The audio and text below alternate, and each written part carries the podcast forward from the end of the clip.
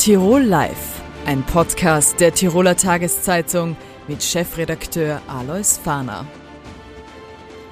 Herzlich willkommen bei Tirol Live, dem neuen Gesprächsformat der Tiroler Tageszeitung, jeden Montag, Mittwoch und Freitag auf dt.com. Die Schulen sind seit Beginn der Corona-Pandemie vor über eineinhalb Jahren stark im Fokus der öffentlichen Diskussionen. Es gab große Auswirkungen auf den Schulbetrieb. Äh, jetzt sind wir bereits wieder eineinhalb Monate im Schulbetrieb. Es beginnen die Herbstferien. Dazu wollen wir mit dem Bildungsdirektor aus Tirol, Paul Gappmeier, sprechen. Willkommen im Studio. Grüß Gott, Herr Fahner. Danke für die Einladung. Äh, die Infektionszahlen in Österreich sind zuletzt wieder nach oben geschnellt. Aus Ihrer Sicht, wie schaut es denn an den Tiroler Schulen aus? Ja, ich kann das nur bestätigen. Wir haben jetzt äh, seit ein paar Tagen wieder ständig steigende Zahlen. Also die aktuelle Zahl von gestern ist 270, über 270 infizierte Schülerinnen und Schüler, auch Lehrerinnen und Lehrer sind da dabei und äh, Verwaltungspersonal. Und wenn man das so beobachtet, jetzt über die letzten Tage haben wir dann doch so wieder über 100 Infektionen mehr als vielleicht noch letzte Woche. Es hatte schon mal ein bisschen besser ausgeschaut. Der Trend ist immer so leicht auf und ab, aber im Moment haben wir den, eigentlich den Höchststand jetzt seit, seit Schulbeginn.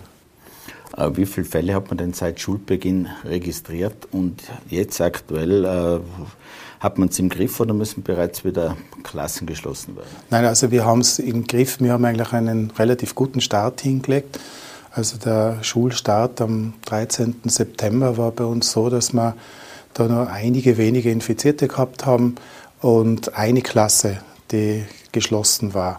Und in dem Bereich haben wir uns auch einige Zeit bewegt. Das heißt, wir haben keine größeren Infektionsherde gehabt. Wir haben auch das Glück gehabt, dass wir äh, relativ im Vergleich zu den anderen Bundesländern wenig Schulen geschlossen haben, eigentlich Schulschließungen gar nichts. Äh, wenn, dann waren es immer wenige Klassen.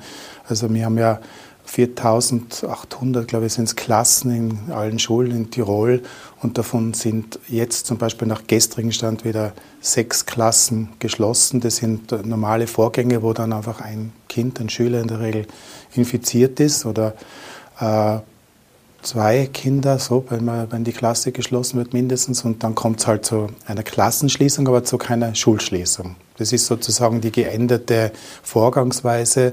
Das haben wir letztes Jahr im letzten Schuljahr eigentlich noch anders gehandelt. Da waren im Großen und Ganzen immer wieder äh, flächendeckende äh, Schließungen notwendig und da hat sich Gott sei Dank das Prozedere sehr geändert, was den Schulbetrieb wesentlich erleichtert. Wir haben ja seit äh, Schulstart jetzt im Herbst äh, das dreimalige Testen pro Woche. Das Konzept scheint ganz gut zu funktionieren. Ich weiß nicht, ob Sie es so bestätigen können. Äh, glauben Sie, dass man mit diesem Konzept so weiterfahren kann? Wie schaut es dann aus mit Maskenpflicht und was passiert, wenn wir auf Stufe 3 gestuft würden? Also das System hat sich an und für sich schon bewährt. Wir haben ja eine gute Vorbereitungszeit gehabt über den Sommer über äh, für den Herbststart. Ähm, das war auch sehr gute Erfahrung für uns in der Bildungsdirektion, dass wir über den Sommer hindurch wirklich die meisten Schulen immer mit unseren Informationen erreicht haben und so eigentlich relativ gut uns vorbereiten konnten für den Schulstart. Was uns und was ein bisschen prognostiziert war, ähm, Probleme gemacht hat, das war dieses neue Testverfahren mit dem PCR-Test. Da haben wir schon gewusst, das kann unter Umständen ein bisschen holprig werden. Ist dann auch passiert. Also der Start, die erste äh, PCR-Testung, die wir dann am 14. glaube ich war September begonnen haben, äh, hat einfach nur eine Anlaufzeit gebraucht. Da ist noch nicht alles reibungsfrei gegangen. Und man hat dann natürlich aus dem ein bisschen abgeleitet, dass das wahrscheinlich möglicherweise so dahingehen wird. Das ist aber nicht passiert und das haben uns auch die Erfahrungen der östlichen Bundesländer gezeigt, die eine Woche vorher begonnen haben mit der Schule. Die hatten also auch am ersten PCR-Testtag Probleme, beim zweiten Mal dann schon nimmer und bei uns war das dann auch so. Das heißt, dieses Testverfahren, zweimal in der Woche Antigentest, einmal PCR-Verfahren, Testverfahren hat sich bewährt. Und äh, das ziehen wir jetzt eigentlich seit äh, Schulbeginn bis jetzt durch, obwohl sich auch die, die Phasen verändert haben. Also wir sind ja von, der, von dieser Sicherheitsphase, die drei Wochen gedauert hat, jetzt in die, eine Risikostufen, Einstufungsphase sozusagen gekommen, sind jetzt in der Risikostufe 2 Und da hat sich eigentlich gegenüber der Sicherheitsphase nichts geändert. Das heißt, wir haben in dieser Risikostufe 2 weiterhin die, die äh, Tests, äh, die verpflichtenden Tests, ausgenommen jene, die geimpft oder genesen sind. Schließungen erwarten Sie keine? Also realistischerweise muss man weiterhin mit, äh, mit zumindest Klassenschließungen rechnen. Ähm, aber das haltet sich wirklich bis jetzt sehr, sehr im, im, im Minimalbereich eigentlich. Vier, fünf, sechs Klassen sind so. Aber großflächige Schulschließungen, wie wir es ja mehrfach erlebt haben, ist nicht in Sicht. Oder? Die sind nicht in Sicht, auch jetzt nicht mit diesen steigenden Infektionszahlen hat sich da jetzt auch überhaupt nichts dramatisch verändert. Wie sind Sie eigentlich mit der Impfquote bei Schülern, aber vor allem auch bei den Lehrern zufrieden. Es gibt ja da diese Vergleiche, zum Teil hinkt Tirol etwas nach. Hat man da zu wenig Überzeugungsarbeit geleistet oder sollte man mit einer Impfpflicht nachhelfen? Ähm, also die Impfpflicht ist ein schwieriges Thema. Äh, ich denke mir, das ist meine Meinung, dass Pflichtzwang immer schlecht ist, weil es immer Gegendruck erzeugt und vielleicht auch nicht notwendig ist. Vielleicht gerade im Bildungssystem nicht unbedingt, auch in Tirol ganz leicht hinterherhinkt. Also wir sind jetzt, glaube ich, bei 82 Prozent bei den Lehrerinnen und Lehrern die geimpft sind, das ist schon relativ gut. Das, äh, zufrieden könnte man, sollte man nur dann sein, wenn man 100 Prozent hat. Äh, aber die, die Quote steigt auch sehr behutsam nur, aber sie steigt. Wir haben vor drei, vier Wochen, glaube ich, noch bei die 80 Prozent gehabt, waren da auch zwei Prozent geringer als im Österreich-Schnitt, holen jetzt aber ein bisschen auf. Wir haben vor allem bei den äh, Volksschullehrern aufgeholt. Also da waren wir von der Impfquote aber österreichweit äh, relativ schlecht im Vergleich zu AHS-Lehrern. Die haben teilweise über 90 Prozent Impfquote schon gehabt. Da hat sich der Trend äh, bei den höheren Schulen eigentlich wieder in die Richtung ergeben, aber auch bei den Volksschulen zum Beispiel, da sind wir jetzt deutlich besser mit in der, in der Impfquote als, als noch vorher. Großer Aufreger waren die stark gestiegenen Schulabmeldungen. Es haben sogar private Lerngruppen, illegale Gruppen gebildet. Jetzt scheint die Tendenz wieder ein wenig zurückzugehen. Äh, wie ist da die Situation in Tirol? Hat man das im Griff?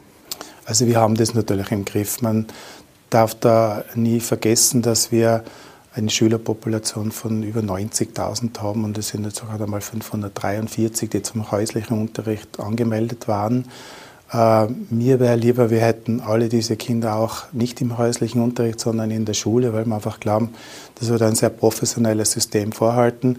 Wir haben dort ausgebildete Pädagogen, äh, die nicht umsonst, denke ich eine mittlerweile ja sehr lange Ausbildung machen und äh, die Wissensvermittlung auch entsprechend der neuesten pädagogischen wissenschaftlichen Erkenntnisse wahrscheinlich schon eine andere ist als im häuslichen Unterricht. Aber wir müssen das zur Kenntnis nehmen. Von der Situation her wird es wahrscheinlich schon mit Corona auch zu tun haben. Also wir glauben einfach, dass viele, die in den häuslichen Unterricht gewechselt sind, einfach mit dem System, mit dem Testsystem nicht unbedingt zufrieden waren, Maskenpflicht und solche Dinge und halt diesen Weg äh, gegangen sind. Ähm, was uns Schwierigkeiten macht oder ein bisschen Kopfzerbrechen macht, das sind diese Lernhilfeeinrichtungen.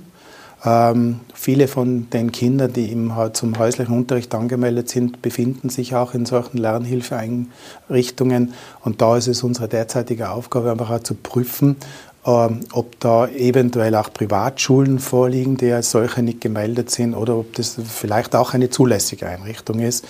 Da haben wir mehrere Verfahren im Moment, äh, die wir äh, auch zur Anzeige bringen bei der zuständigen Bezirksverwaltungsbehörde, die dann das prüfen muss, ob er so ein Straftatbestand da vorliegt, also ob eine Lernhilfeeinrichtung hätte vielleicht als Privatschule angemeldet sein oder nicht.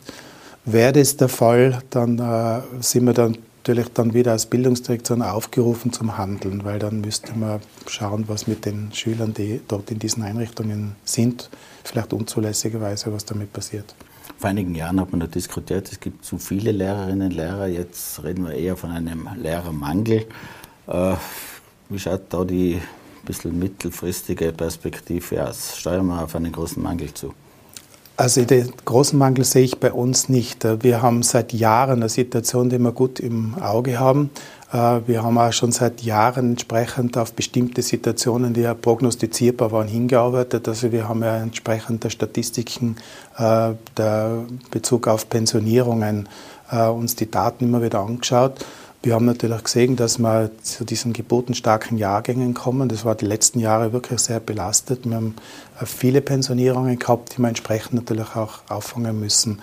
Und wir können das auch mit äh, immer noch ganz gut mit entsprechenden dienstrechtlichen Maßnahmen. Das heißt, es zwingt uns dann einfach dazu, dass wir bei bestimmten Dingen, wo man früher großzügiger war, einfach einschränkender sind. Also wenn früher ein Lehrer ein Jahr ähm, Weltreise unternehmen wollte, dann hat er einen unbezahlten Karenzurlaub beantragt und hat ihn in der Regel auch bekommen.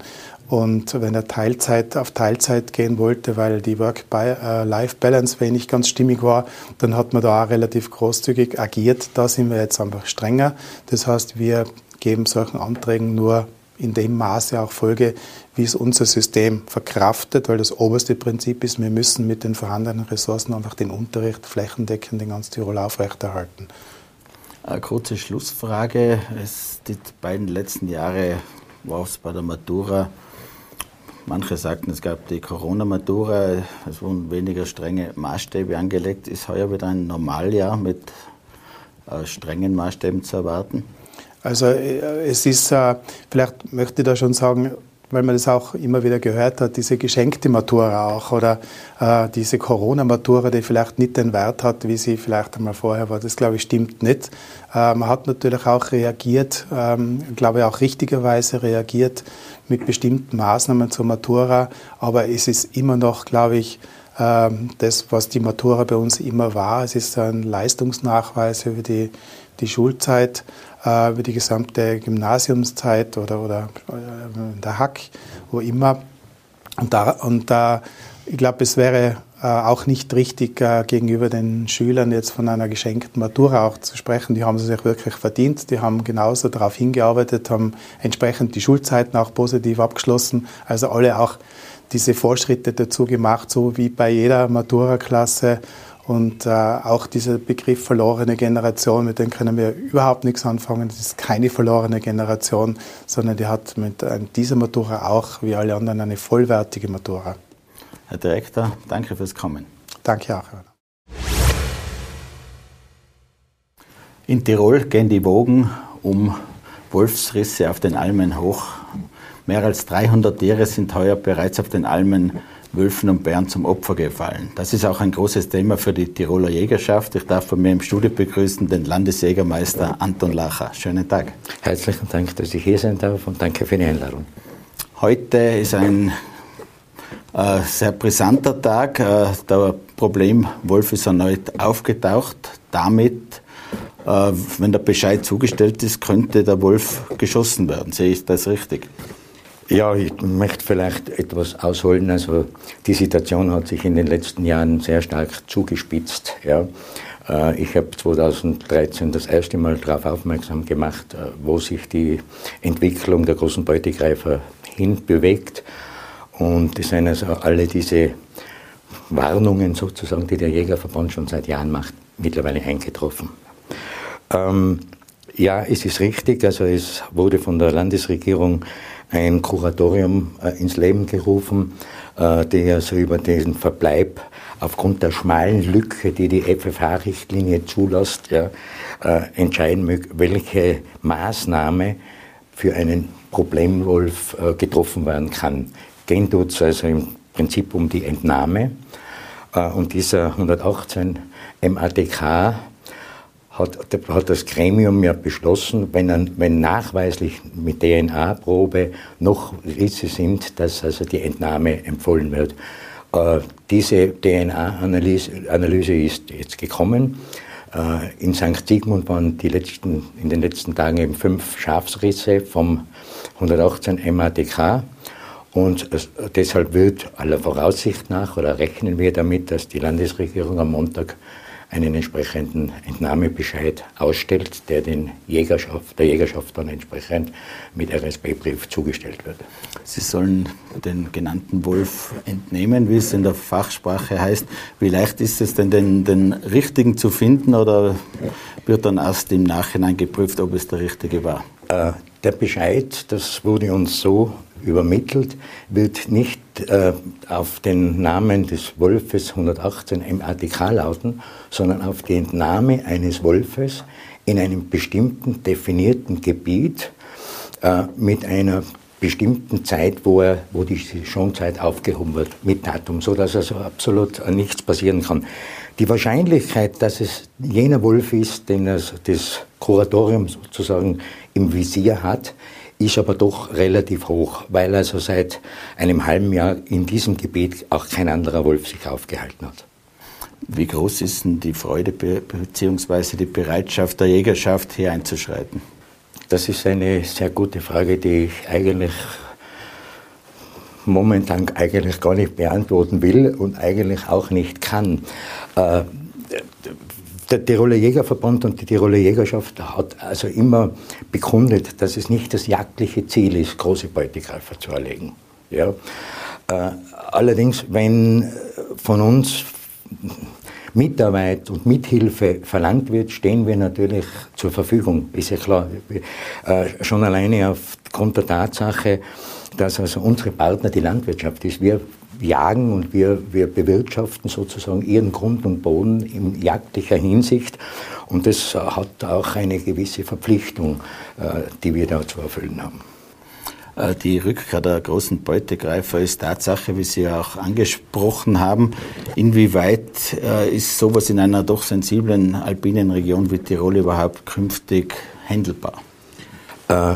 ich habe mehrmals öffentlich bekundet, dass eigentlich die großen Beutegreifer bei uns in einer Kulturlandschaft, die also dermaßen, ich sage jetzt einmal schon fast übernutzt wird, keinen Platz haben.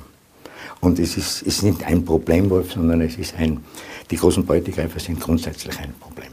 Wenn ich denke, dass wir, glaube ich, 2800 Almen, äh, die bewirtschaftet sind, haben, und wenn man weiß, wie schwierig der Herrenschutz, der wird da und dort funktionieren. Ja, wie schwierig das ist, dann wird eigentlich klar, dass der Wolf und der Bär bei uns keinen Platz hat. Solange es sich um Touristen handelt, die gelegentlich vorbeischauen, okay, damit kann man leben. Ja.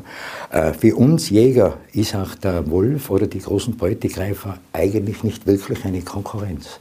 Aber sie haben einen ganz massiven Einfluss, und zwar deswegen, weil die Sichtbarkeit des Wildes darunter ganz massiv leidet. Jetzt haben wir eh schon sozusagen die Freizeitnutzung, die also in einem Ausmaß zugenommen hat, auch zusätzlich noch verstärkt durch Corona, so dass das Wild eigentlich keine Ruhe mehr hat. Und wenn das Wild keine Ruhe hat, dann in, ist, ist Wild in den Dickungen, für uns unsichtbar und dann auch schwierig zu erlegen. Wenn jetzt die Präsenz eines großen Beutegreifers noch hinzukommt, dann wird es ganz, ganz schwierig, weil das Rotwild, das ist eine sehr, sehr, sehr empfindliche und sehr sensible und vor allen Dingen hochintelligente Wildart. Sobald die merken, dass, und der Wolf merkt, bei der Fütterung ist natürlich das Buffet für ihn, und sobald die merken, hoppla, das ist gefährlich, wird es auch die Fütterungen nicht aufsuchen. Und dann haben wir das Problem, ah, es ist für uns nicht mehr sichtbar. Es geht in die Dickungen hinein, hat, denen ist dort in der Dickung, weil dort sind sie mehr oder weniger, tut sich der Wolf halt in der Dickung zu jagen. Dann äh, ist ihnen langweilig, dann haben sie einen Hunger und dann werden massive Schäden auftreten. Und hier appelliere ich an die Behörden und an die Politik, dass auch diese Schäden aus diesem Fonds oder aus dem, aus dem äh, öffentlichen Topf bezahlt werden. Weil wieso kann der, was kann der Jagdpächter dafür, dass er jetzt äh, durch Wolfspräsenz ja, äh, massive Schäden hat? Und ich richte noch einen Appell auch an die Behörden, dass man berücksichtigt, dass die Erfüllung des Abschussplanes, und das ist ja jedes Jahr ein Riesenthema, ja, äh, unter der Präsenz des Wolfes noch zusätzlich leidet.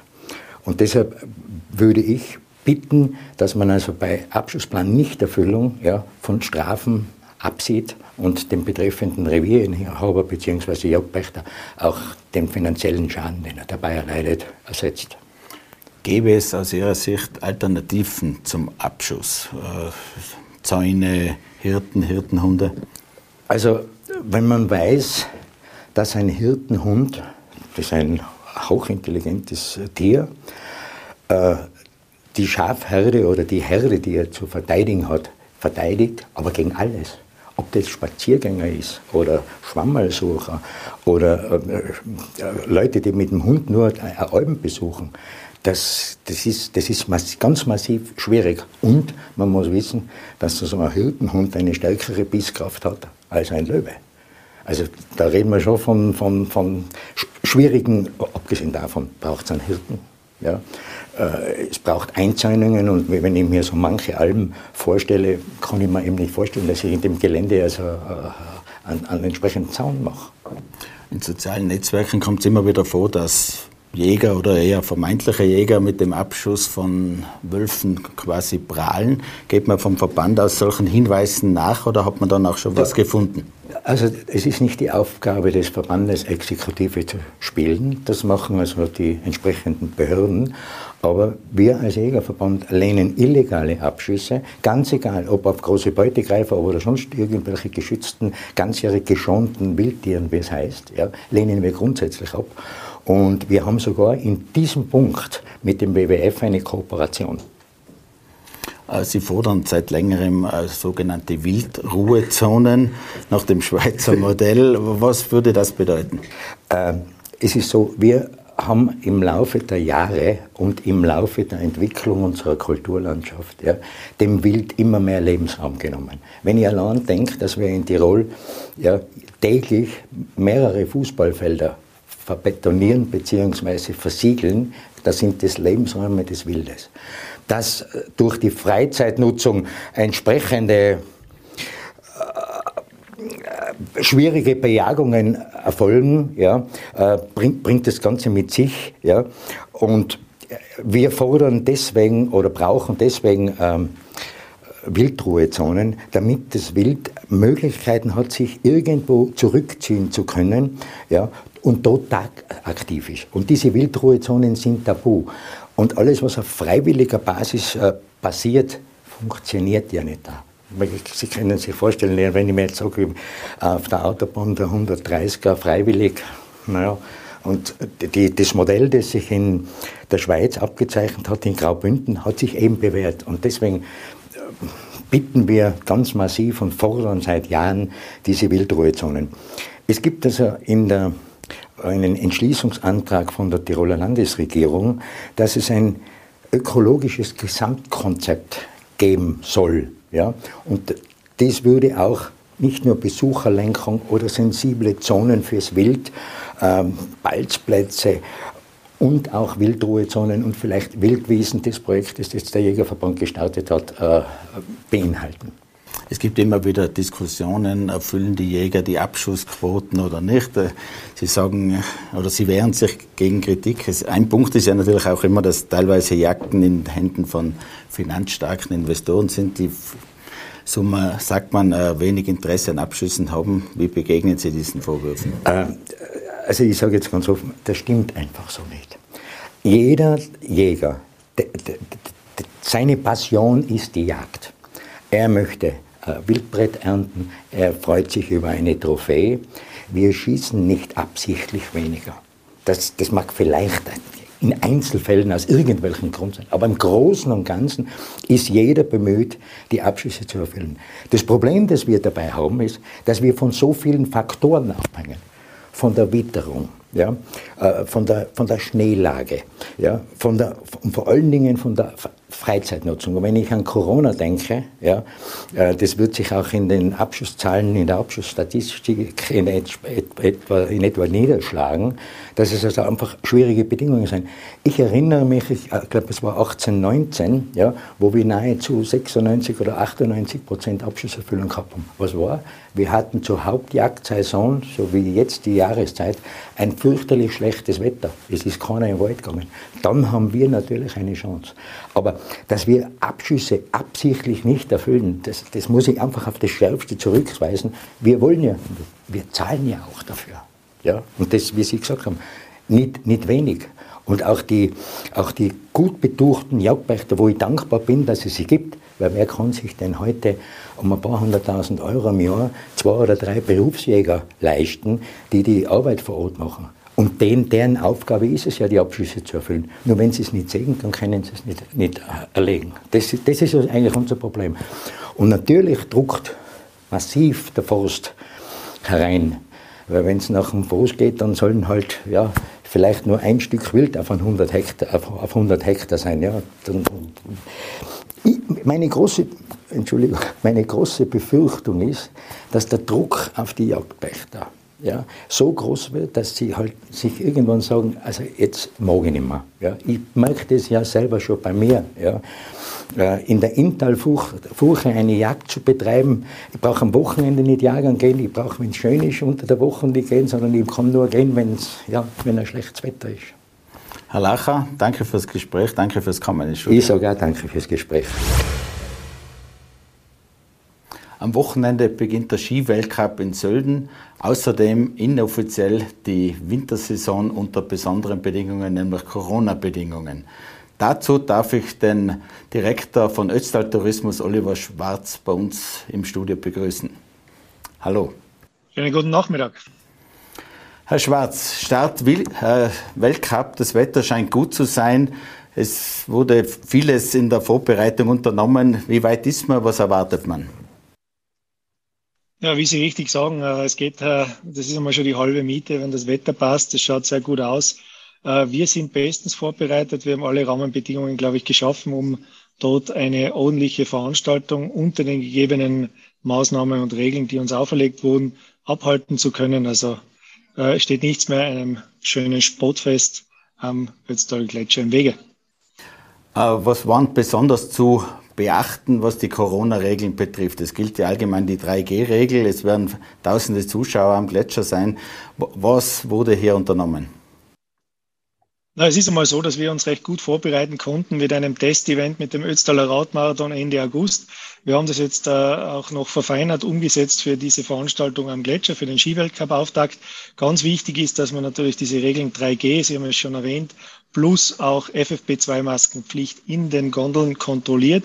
Wir haben da eine Vorkehrung im Ort getroffen. Und zwar gibt es an drei Stationen die Möglichkeit, diesen Covid-Check durchzuführen. Und wenn dieser Check dann erfolgt ist, bekommt man ein Armband. Und mit diesem Armband kommt man dann äh, ins Veranstaltungsgelände auf den Gletscher. Hat man dieses Armband nicht, kommt man auch nicht in dieses Veranstaltungsgelände. Ähnlich wie in einem Fußballstadion in der Bayern Arena oder so äh, ist es aufgestellt. Äh, die Gletscherrennen sind ja traditionell der Saisonauftakt für die Wintersaison, aber auch für den äh, Ski-Weltcup. Äh, deswegen schauen natürlich alle ganz besonders hin. Was, welche Erkenntnisse könnten auch die FIS bzw. auch Österreichs Tourismus hier mitnehmen quasi? Na, für uns ist es eigentlich so, ich äh, sage das auch immer wieder, es geht hier nicht um Sölden, nicht um das Ötztal oder Tirol, sondern eigentlich ist es der Auftakt der Wintersportindustrie. Äh, natürlich äh, stehen wir im Fokus mit unserem Angebot vor Ort, das ist schon richtig, aber auf der anderen Seite geht es doch um mehr und äh, wie Sie richtig sagen, äh, ist es schon äh, nicht nur branchenüberschreitend, sondern auch länderüberschreitend. Das heißt, äh, da werden wirklich die Pflöcke eingeschlagen, wie es denn in der kommenden Wintersaison funktionieren kann, nach einer letztjährig, nach dem letztjährigen Ausfall der Saison. Es geht um das optische Signal, es werden wieder Bilder in die Welt gesandt. Äh, es geht aber auch um Einnahmen. Mit wie vielen Zuschauern bzw. auch äh, Gästenächtigungen rechnet man im Ötztal? Ja, das ist schwer zu sagen. Wir sind äh, vor Corona-Niveau, liegen wir bei ungefähr 30.000 Gästen äh, auf Samstag und Sonntag aufgeteilt. Äh, das werden wir natürlich nicht erreichen, war auch nicht unser Ziel. Äh, das letztjährige den letztjährigen Event haben wir natürlich, äh, glaube ich, sehr gut über die Bühne gebracht, aber ohne Zuschauer ist es ungefähr so, als wenn man äh, in einem Fußballstadion drinnen ist und das ist ja eher dann Kreisliga-Niveau, muss man ganz ehrlich sagen, weil der Trainer und die Spieler sich gegenseitig verständigen können. Da fehlt jegliche Stimmung, da fehlt jegliches Feeling. Und äh, wir gehen schon davon aus, dass wir gut besucht sind. Wie man eingangs gesagt hat, äh, geht es auch um äh, die Bilder oder auch um das Wetter. Die Bilder funktionieren natürlich umso besser, wenn Sonne, die Sonne strahlt, die Piste weiß ist und wir da wunderbare Bilder nach außen schicken können, hat aber auch Auswirkungen auf äh, den Gästezustrom, der vielleicht, Zustrom, der vielleicht kurzfristig noch erfolgen kann. Äh, wir sind gut gebucht, wir sind äh, nicht auf dem Niveau wie vorher, aber ich glaube, wir sind auf einem guten Weg und äh, wir erwarten uns sicherlich äh, über 10.000 Zuseher an diesen zwei Tagen zusammengerechnet. Für das Rennen ist natürlich alles sehr intensiv vorbereitet. Wie schaut es aber auch äh, in Sölden selbst aus? Man kennt es, es gibt natürlich viele Skifans, die da sind. Es wird wahrscheinlich auch Party gemacht. Auch vor diesen Bildern wird man sich eventuell fürchten, oder? Naja, fürchten würde ich nicht sagen, äh, aber es ist richtig, äh, Sie sprechen da ein Thema an, das uns sehr am Herzen liegt. Wir wollen nicht nur im, am Eventgelände äh, da vorbildlich oder mit einer Vorbildfunktion nach außen gehen, sondern ganz entscheidend. Und da appelliere ich wirklich an jeden, der zu uns kommt, an jeden äh, Unternehmer, der bei uns auch äh, die Gastronomie oder Unterkünfte betreibt oder eben das Thema Nachtgastronomie. Es gibt klare Regeln, diese sind einzuhalten. Es hilft niemandem, wenn man sich daran nicht hält. Äh, auf der anderen Seite geht es natürlich auch darum, äh, eine gewisse Eigenverantwortung an den Tag zu legen. Da appelliere ich an die Besucher, die zu uns kommen, wenn diese Tests erfolgen, wenn man diesen Nachweis erbringen muss, dann ist es, glaube ich, auch umso wichtiger, dass man den auch ohne Probleme und ganz normal absolviert und sich an die Regeln haltet. Also wir können da nicht viel mehr als wir appellieren. Wir werden verstärkte Kontrollen durchführen.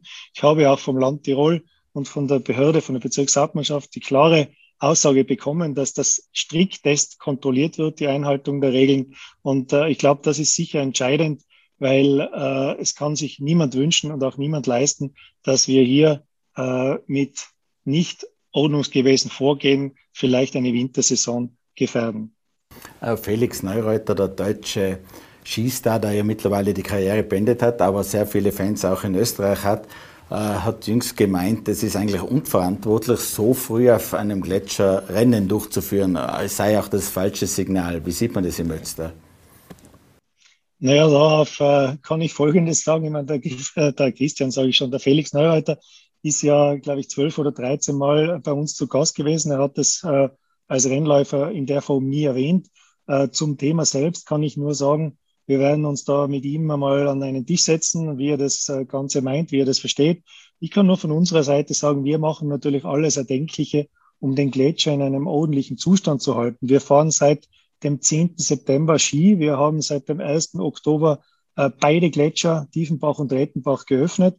Äh, auf diesen Schnee, auf den wir da alle talwärts fahren am Gletscher, der wird also gehegt und gepflegt über das ganze Jahr über. Und äh, es ist auch so, dass durch die Abdeckungen oder durch die Beschneiung der Gletscher äh, in einem guten Zustand gehalten wird. Also von dem, dass wir hier den Gletscher malträtieren oder schlecht behandeln, kann ich nicht sprechen. Was er genau gemeint hat, äh, freue ich mich schon auf ein persönliches Gespräch. Aber es ist vielleicht so, wenn man es vergleichen könnte, äh, kann es nur vom Radsport her sagen, wenn man in Italien unterwegs ist, dann sieht man oft sehr äh, schlechte Straßen, aber da, wo dann eine Asphaltierung stattgefunden hat, da ist meistens der Giro d'Italia drüber gefahren und äh, die werden auch nicht hergehen und ihre Straßen, da wo sie drauf unterwegs sind und die Grundlage ihres wirtschaftlichen Erfolges ist, die werden sie nicht schlecht behandeln. Und genauso gehen wir mit dem Gletscher um. Für uns ist es ein zentrales Thema, den in einem ordentlichen Zustand zu halten. Im Vorjahr ist die Wintersaison komplett ausgefallen. Es hat einen Milliardenverlust in Tirol gegeben. Jetzt gibt es quasi einen Marschplan für einen sicheren Winter mit den 3G-Regeln. Aus Ihrer Sicht, äh, kann es da trotzdem zu bösen Überraschungen kommen oder wird man ohne Grenzsperren, ohne Lockdowns auskommen? Ja, aus meiner Sicht muss ich einmal ganz ehrlich sagen, mir gefällt also von unserem neuen Bundeskanzler das Wort, die Pandemie der Ungeimpften ganz gut.